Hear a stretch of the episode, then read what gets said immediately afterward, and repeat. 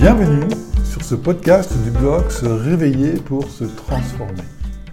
Le blog qui aide à se sentir zen et relax lors de nos passages de vie et plus particulièrement à partir de nos 50 ans.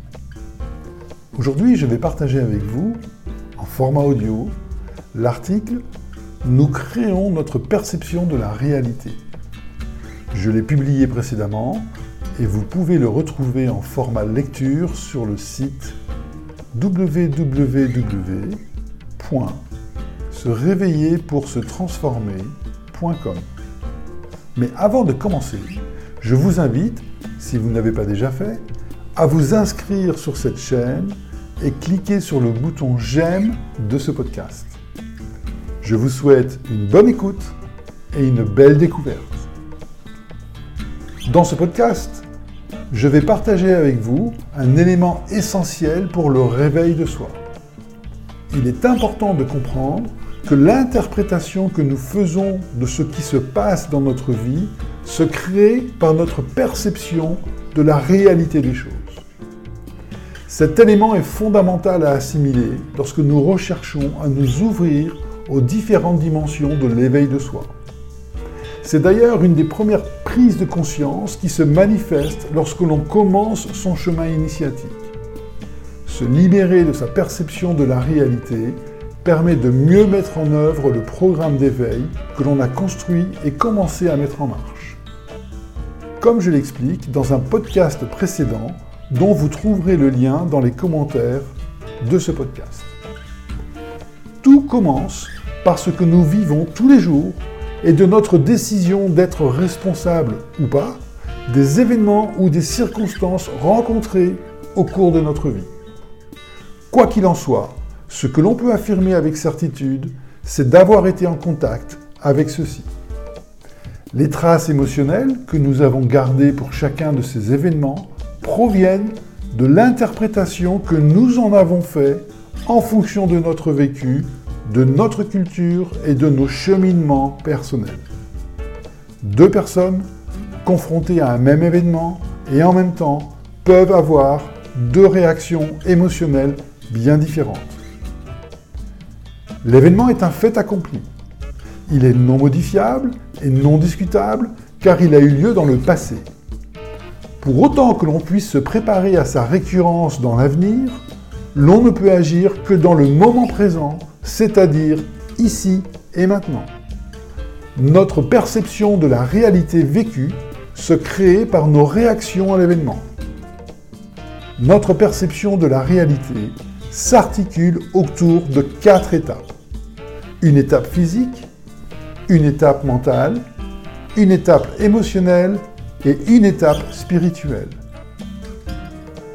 L'étape physique est celle de l'instinct, du ressenti par le corps. Elle est relativement incontrôlable et relève des nerfs et des organes. Elle est donc nerveuse et imprévisible, sauf à y être préparée au préalable. C'est le niveau le plus bas du contrôle que l'on peut avoir sur soi-même. Souvent assimilée à son instinct animal, au principe d'action-réaction, elle est relativement immédiate lorsque l'événement surgit. Par exemple, si l'on me marche sur le pied, je vais crier et peut-être même repousser la personne. L'étape mentale se réfère à l'analyse rationnelle de l'événement. La compréhension de la causalité et des raisons qui ont conduit à l'événement fait appel à notre raisonnement mathématique et cartésien. Il faut trouver une raison d'ordre scientifique à ce que l'on vit, quelle qu'en soit l'origine et le résultat. L'analyse des circonstances est importante et il en découle un schéma, une chronologie événementielle. Nous avons besoin de comprendre rapidement ce qui s'est passé. Si dans les minutes, voire les heures qui suivent, l'incompréhension de l'événement perdure, alors notre esprit ne peut sereinement passer à autre chose. C'est-à-dire que l'événement se manifestera dans nos pensées régulièrement en laissant une trace dans notre inconscient. L'étape émotionnelle n'est pas aussi lisible que les deux précédentes. Passé l'état de choc, surgit alors les émotions qui furent générées par l'événement. Les émotions manifestent la joie, la satisfaction, le plaisir, ou bien la colère, la peur, l'angoisse, la culpabilité, voire le déni parfois. Cette étape touche notre fort intérieur qui est unique à chacun. Dans le cas d'une émotion négative, elle manifeste généralement un décalage avec nos attentes, nos valeurs et est souvent l'étincelle qui initie un début de travail sur soi. Elles peuvent apparaître plus tard dans le temps et être une source de douleur parfois. L'équilibre de notre dimension émotionnelle est soumis à la manifestation de notre inconscient lorsque les émotions sont refoulées. L'impact de notre inconscient sur notre vie est très bien expliqué par Carl Jung dans son livre Essai d'exploration de l'inconscient. La dernière étape est spirituelle. Elle représente ce qui reste gravé au fond de nous, après le vécu de nos émotions. Cette étape a un pouvoir profond sur notre état d'âme, surtout lorsque l'emprise émotionnelle n'est pas assimilée. C'est à ce stade que commence l'ascension et le travail sur son chemin de vie. Par la capacité de pouvoir se détacher de ses émotions, l'on peut s'ouvrir et se connecter sereinement à l'univers qui nous entoure. Il est important d'assimiler que la gestion de nos émotions est en fait le socle, si ce n'est l'engrais de notre ascension. C'est en maîtrisant la perception de la réalité que l'on crée un terrain favorable à l'éveil de soi. Pour garantir notre équilibre spirituel, il nous faut chercher à transmuter nos émotions négatives en positives. C'est en quelque sorte un processus alchimique qui cherche à transmuter l'énergie des émotions.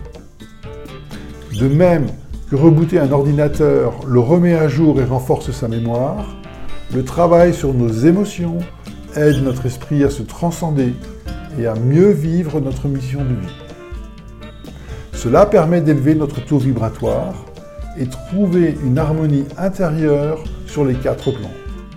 Physique, mental, émotionnel et spirituel. Transmuter ces émotions n'est pas facile. Cela demande le courage de se regarder en face. Cela nous impose d'agir et d'accepter que nous sommes toujours le co-créateur de notre existence, le co-créateur de ce qui nous arrive sans refuser ses souffrances, ni les ignorer, mais en acceptant de les remettre en question. C'est un processus de nettoyage pour sortir de son système de croyances.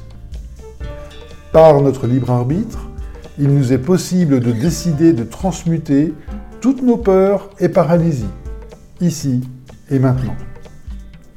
Il nous est possible de faire l'expérience d'une paix intérieure indescriptible d'un bien-être à vivre le moment présent, dénué de ses fantasmes.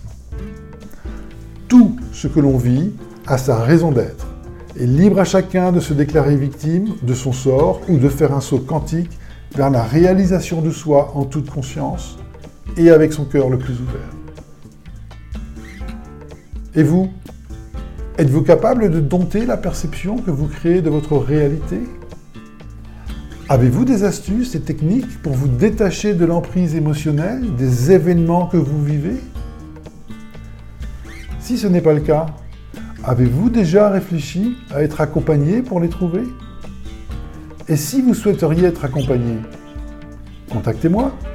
Vous pourriez ne pas le regretter. Je vous remercie de m'avoir écouté jusqu'à la fin.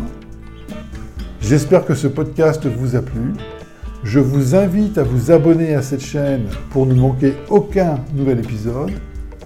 Et si ce podcast vous a plu, n'hésitez pas à le partager sur vos réseaux autour de vous. Portez-vous bien et à bientôt